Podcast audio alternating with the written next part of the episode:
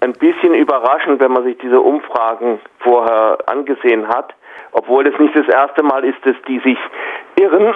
Was man sagen kann, Erdogan hat wieder in der Fläche gewonnen, so auf dem Mittel- und Mittelwestanatolien, die großen Flächengebiete hat er gewonnen, während die CHP und der Kılıçdaroğlu knapp in Istanbul und in Ankara wohl gewonnen hat, gut in Izmir. Das ist alles nicht sehr überraschend. Was vielleicht ein bisschen überraschend ist, ist das Erdbebengebiet. Da war hauptsächlich betroffen das äh, Gebiet Kahramanmaraş eigentlich eine Erdogan-Hochburg und da ist er wieder über 70 Prozent gekommen. Und dann Antakya, äh, beziehungsweise Hatay, die Provinz, da wurde ja die Stadt Antakya praktisch vom Erdbeben dem Erdboden gleichgemacht und da hat die Opposition zwar gewonnen, aber hauchdünn, wo man sagen muss, in Hatay war sie auch vorher schon stark. Also das Erdbeben ist praktisch null vorbeigegangen an dem Wahlergebnis, was viele anders erwartet hatten. Ich denke, das liegt aber auch daran, dass Erdogan so eine Medienübermacht hat, dass er einfach die Deutungshoheit hat. Also dass die Kritik, die es da gab, also von wegen Bauvorschriften nicht eingehalten, also willentlich den Leuten das durch die Finger gesehen gegen eine Gebühr und die relativ chaotische Hilfe, dass all diese Kritik bei den Leuten vor Ort gar nicht angekommen ist, weil Erdogan einfach die Medien beherrscht. Und was auch auffallend ist, die große, die Inflation, die eher so jetzt noch um die 50 Prozent war, sie war zwischendurch auch mal bei 80, hat anscheinend Erdogan auch nicht so sehr geschadet. Dazu muss man allerdings auch sagen, dass wir ein bisschen einseitig auf die türkische Wirtschaft blicken. Er hat auch noch immer Erfolge, was auch daran liegt am Krieg gegen die Ukraine, dass da die Türkei die Sanktionen des Westens nichts macht und dadurch einfach aber auch gewinnt. Also dass er billigeren äh, Energie kriegt, dass die Exporte nach Russland boomen, weil eben die anderen weg sind teilweise. Insofern geht es der türkischen Wirtschaft nicht nur schlecht, es geht ihr teilweise auch wieder gut. Und ja, Erdogan hat sich durchgesetzt. Ich glaube, mit der Stichwahl, er wird sie wahrscheinlich gewinnen. Könntest du vielleicht auch noch was, wenn wir schon bei räumlicher Verteilung sind, sagen zu kurdischen Gebieten und vielleicht auch, warum diese Verteilung so ist, wie du sie jetzt am Anfang beschrieben hast?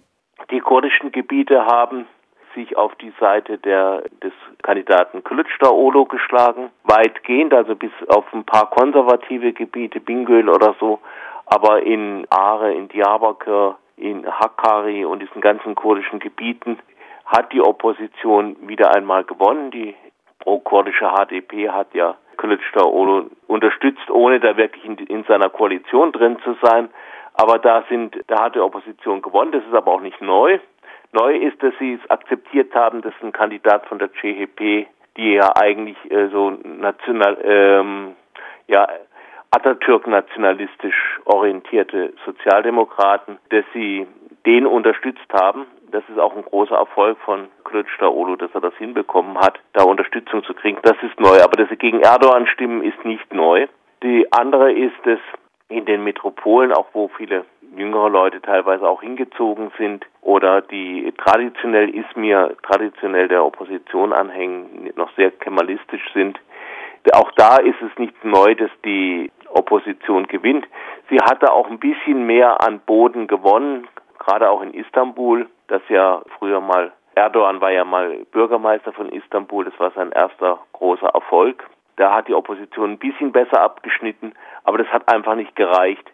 Ich denke, das, die Leute spüren einfach auch die Inflation, das, das macht schon was aus, aber es reicht nicht, um Erdogans riesige Stimmenpotenzial und seine Anhänger da zu überzeugen. Da kommt einfach manches nicht an, weil die Leute nicht bereit sind.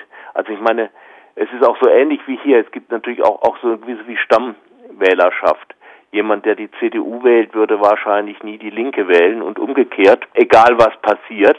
Und so hat halt Erdogan auch seine Stammwählerschaft und wie gesagt, ein Hauptgrund ist einfach auch die gesamten Medien. Der hat ja die Medienkonzerne alle irgendwie zerschlagen oder umgemodelt. Jetzt werden die von Geschäftsleuten geführt, die mit Erdogan verbandelt sind und die Opposition ist da sehr schwach und kommt einfach auch nicht durch. Dazu kommen natürlich auch noch die staatlichen Medien TRT, also der türkische Radio, Television. Äh, die Oppositionsführer Kılıçdaroğlu ist in sieben Jahren einmal da aufgetreten für sechs Minuten und Erdogan ist da praktisch täglich. Mhm. Ähm, das macht natürlich auch einen Unterschied.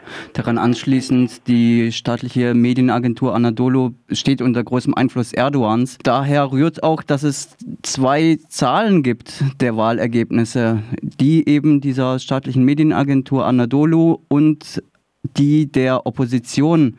Aber wie kommen wir nun an die tatsächlichen Zahlen? Ja, das, das frage ich mich allerdings auch ein bisschen. Zum Teil habe ich es nicht ganz kapiert, wie die einzelnen Zahlen zustande gekommen sind. Es liegt zum Teil daran, in der Wahlnacht hat die regierende AKP, ihre Vertreter haben sehr Oppositionshochburgen immer wieder die Ergebnisse kritisiert, sodass der nochmal ausgezählt werden musste und nochmal ausgezählt werden musste. Das hatte auch die Verzögerung bei den Wahlergebnissen. Ich glaube, im Moment gibt es immer noch ein paar offene Ergebnisse in Istanbul, die aber nicht mehr entscheidend sein können. Das hat es also alles verzögert und was dann mal eingetragen wurde, dass es anfangs halt so aussah, als hätte Erdogan glatt gewonnen, wenn man Anadolu geglaubt hat. Und die Opposition hatte schon anfangs andere Zahlen. Einmal lag sogar Klötzter Olo kurz ein bisschen vorne.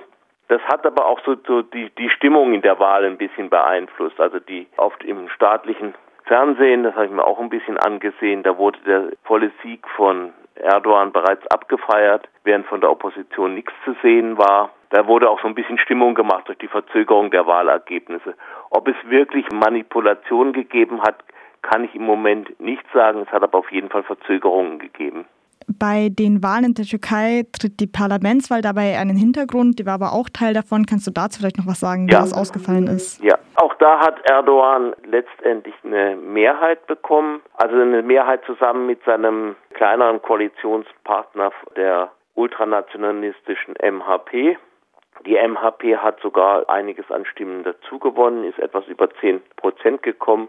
Ich denke, dass es da eine gewisse Umschichtung im Erdogan-Lager gegeben hat, dass vielleicht Leute doch nicht so ganz zufrieden sind, aber nicht zur Opposition gegangen sind, sondern dann zu der MHP. Zusammen haben sie eine knappe Mehrheit im Parlament und die reichen nicht für eine Verfassungsänderung oder sowas, aber sie können damit durchregieren. Da kommt natürlich auch dazu, dass das Wahlsystem kleine Parteien ein bisschen benachteiligt, weswegen dann natürlich dann der Regierungsblock auch besser aussieht.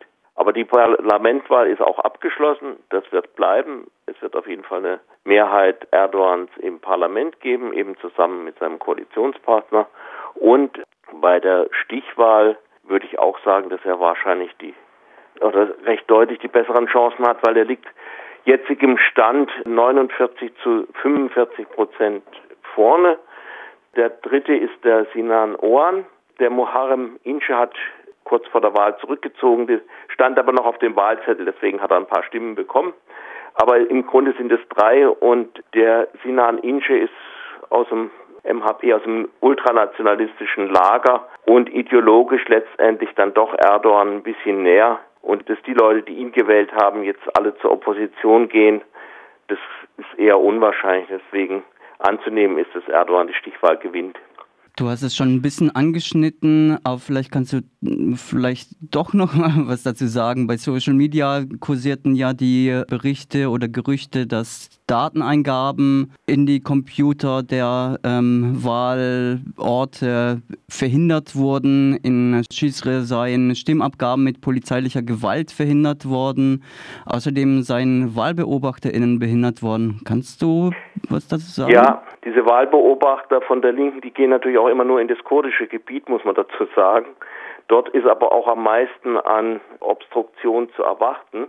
Also gerade in so Orten wie Cizre, die ja sehr umkämpft auch waren, also im Wortsinn umkämpft, bei Kämpfen zwischen aufständischen Kurden und Regierungstruppen. Da gab es sicher auch Unregelmäßigkeiten, also sich der Polizei und Militär da eingemischt haben, aber Letztendlich ist das nicht entscheidend, weil in all diesen Gebieten hat die Opposition eigentlich gewonnen. Vielleicht hätten sie ein bisschen höher gewonnen, wenn es da keine Einmischung gegeben hätte. Aber das kann stimmenmäßig auch nicht so viel ausgemacht haben. Kann schon sein, dass es da Probleme gegeben hat, dass da auch Wahlbeobachter da nicht reingelassen wurden, habe ich gehört und so weiter. Das hat vielleicht eine kleine Auswirkung gehabt, aber das kann die Wahl nicht entschieden haben. Also Hakkari, da sind die Opposition, glaube ich, so 70, 80 Prozent. In Cizre gehört zu Schirnak. Da habe ich jetzt die Zahlen nicht genau im Kopf, aber da ist auch ganz deutlich die Opposition vorne gewesen, trotz all dieser Geschichten. Jetzt ist die Wahl ja noch nicht entschieden und du hast auch vorhin schon ein bisschen was zur CRP und zu Kemalismus gesagt. Hm, vielleicht kannst du es nochmal ausführen und auch darauf eingehen, auf was die Leute sich einstellen müssten, wenn Kemal Kılıçdaroğlu jetzt die Wahl gewinnen sollte und vor welchem Problem er auch stehen könnte. Gehen wir mal davon aus, dass er die Stichwahl doch gewinnt, fände ich sehr schön. Also wäre ich sehr zufrieden mit. Kılıçdaroğlu will vor allen Dingen das Präsidialsystem wieder abschaffen mit einem mächtigen Präsidenten in der Mitte. Außerdem werde halt eben auch äh, für Gerechtigkeit sorgen. Also das Justizsystem ist ja auch unter Erdogan völlig unter politischen Einfluss gekommen. Das hat auch indirekt auch Auswirkungen für die Wahl gehabt. Also Kılıçdaroğlu war sehr clever in seinem Wahlbündnis zusammenzubringen und eben auch erstmal überhaupt dieses Wahlbündnis, das er hat und auch diese Zusammenarbeit mit den Kurden, trotz allen Problemen, die es da zwischen den verschiedenen Fraktionen gibt. Aber er war vielleicht nicht der idealste Kandidat, weil er halt doch sehr diesem CHP, also die Republikanische Volkspartei, von der er kommt, die Partei Atatürks, nicht mögen, weil die auch der, der Streit ums Kopftuch hängt ihnen immer noch nach vor Jahren, als also in den Universitäten und Schulen über das Kopftuch völlig verboten war und deswegen religiöse Studentinnen oder sowas nicht studieren konnten. Erdogans Töchter haben im Ausland studiert und so so Sachen, die hängen halt der, CHP und ihm halt immer auch nach, auch weil er, obwohl er damals nicht, nicht besonders beteiligt war. Es hätte vielleicht ein anderer Kandidat, zwar auch aus der CHP, aber der weniger damit assoziiert wird, der Imam Olo, Kemal Imam Olo, der Bürgermeister von Istanbul, hätte vielleicht doch bessere, noch bessere Chancen gehabt, auch Leute aus dem Erdogan-Lager zu kriegen. Aber bei dem bestand halt die Gefahr, dass er juristisch abgeschossen wird. Der hatte bei der Wahl in Istanbul musste wiederholt werden und dann hat er irgendwann mal auf eine Frage etwas Kritisches zur Wahlkommission gesagt und daraufhin wurde er verurteilt und es bestand halt die Gefahr, wenn er sich als Kandidat tatsächlich für die Präsidentschaftswahl meldet, dass dann noch ein Politikverbot einfach hinterherkommt. Und mit so Sachen wird halt die Wahl auch beeinflusst. Es sitzen ja ja wahrscheinlich tausende Erdogan-Gegner in, in, den Gefängnissen wegen Präsidentenbeleidigung oder wegen Terrorismus, in äh, alles höchst fragliche Verfahren und so. Und er müsste vor allem das Justizsystem wieder reformieren. Das andere ist natürlich die Frage das Kurdenproblem, wie er damit umgehen will, das ist nicht ganz klar. Seine Partei ist ja nicht sehr offen für die Kurdenfrage, auch wenn er sich da etwas liberal gibt. Und dann was wird mit Syrien? Also Rojava, Kurdenbinnengebiet da an der Grenze, wird die Türkei da weiter rüberschießen, wird es dulden? Was ist mit Erdogans Hilfskräften in Syrien? Lässt er die einfach hängen? Und so weiter. Also es gibt dann dieses System Erdogan abzuwickeln, wäre gar nicht so einfach und eine riesen Herausforderung. Und dann natürlich auch die Wirtschaftslage. Also es gibt halt diese hohe Inflation, ist ein Sozialdemokrat jetzt als Inflationsbekämpfer der ideale Wahl weiß man nicht. Er hat da auch kein besonderes Programm dafür. Also er stände vor, vor riesigen Aufgaben, aber es wäre für die Türkei, glaube ich, auch insgesamt besser. Man muss auch sagen, dass sehr viele junge Türkinnen und Türken dem Land den Rücken kehren, weil sie mit Erdogans System nicht anfangen können, weil er ihre Konzerte verbietet und diesen ganzen konservativen Klack, der zieht bei der Jugend einfach nicht. Damit wäre für einen Sieg der Opposition wäre einfach auch für die, junge Generation wäre auch wieder Hoffnung da. Das würde dem Land auch insgesamt natürlich gut tun. Jetzt sieht es eher nach Erstarrung aus. Du hast die Kopftuchdebatte eingeworfen. Ist das ein Punkt des Kemalismus und kannst du den Begriff des Kemalismus noch mal kurz schärfen, bevor wir zur, zur weiteren Frage kommen? Kemalismus ist ja so die ja sich das beziehen auf Atatürk und seine Reformen aus den 1920er Jahren. Dazu gehörte die Trennung von Staat und Religion, die allerdings nie so ganz wirklich vollzogen wurde, auch unter Atatürk nicht. Dazu gehört eben so eine moderne, auch emanzipatorische Politik, die also im Gestalt eines autoritären Atatürk muss man dazu sagen. Aber immerhin hat die Türkei das Frauenwahlrecht aktiv und passiv doch sehr früh eingeführt, etwa 40 Jahre vor der Schweiz.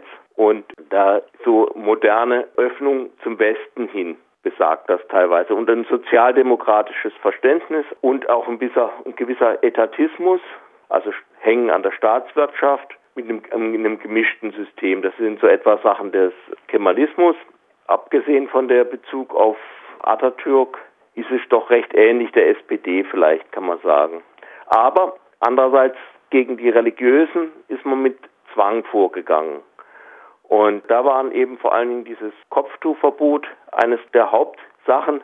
Jetzt hat Kılıçdaroğlu einige Monate vor der Wahl oder sogar ein Jahr davor vorgeschlagen, doch einfach ein Gesetz zu machen, dass es jedem freistellt, wie der Kopf zu bedecken ist oder nicht, um das Problem auch abzuräumen. Also du darfst Kopftuch tragen, aber du musst es nicht tragen. Das hat Erdogan hintertrieben, indem er da weitere Forderungen draufgesattelt hat. Und dieses Ding kann er weiter benutzen, dass er sagt, ja, also die wird euch, wird alles verbieten und so. Und es ist einfach diese, von den religiösen Konservativen, einfach diese Ablehnung gegen, gegen den Modernismus der CHP, der Kemalisten. Und es ist auch so eine Stadt-Land-Geschichte teilweise, dass diese ländlichen mittelanatolischen Gebiete sich immer von den Kemalisten vernachlässigt und dirigiert führten. Atatürk war ja auch sehr dirigistisch da gibt es einfach so eine gestandene Abneigung gegen diesen Kemalismus und den hat Kılıçdaroğlu, obwohl er sehr viel liberaler auftritt als zuvor, seine Partei nicht überwinden können. Das ist einfach in den, den Genen irgend drin. Es ist, wie gesagt, vorhin hat er auch schon den Vergleich gemacht, es ist so jemand von der CDU wird die Linke nicht wählen und umgekehrt nicht. In aller Regel. Und das ist einfach eingefleischt. Aber wenn dann jetzt Erdogan gewinnen sollte, was du vorhin in deiner Prognose ja auch schon angedeutet hast, was würde das für die Menschen bedeuten? Eher das endgültige Ende für die Demokratie oder gäbe es noch irgendeine Hoffnung auf einen Wandel? Naja, also so wie es steht, scheint ja Erdogan mit dieser Restdemokratie ganz gut umgehen zu können. Aber es ist wahrscheinlich die Fortsetzung dieses halbdemokratischen Systems. Aber man muss auch psychologisch bedenken, der jetzt äh, eben gerade so wegen der Inflation hat sich die Opposition auch sehr große Hoffnungen gemacht. Wenn das hier enttäuscht wird, wird es sehr schwer sein, einen neuen Anlauf zu finden. Außerdem gibt es ja in der Türkei nicht mehr so viele Wahlen, wo das stattfinden könnte. Erdogan ist dann erstmal für fünf Jahre gewählt. Er hat seine Mehrheit im Parlament. Nach fünf Jahren dürfte er nicht nochmal kandidieren, aber das gilt nicht, wenn er das Parlament vorher auflöst, sagen wir zum Beispiel ein Jahr vorher irgendeinen Grund findet, dann zählt diese Amtszeit wieder nicht dann könnte er eine weitere machen.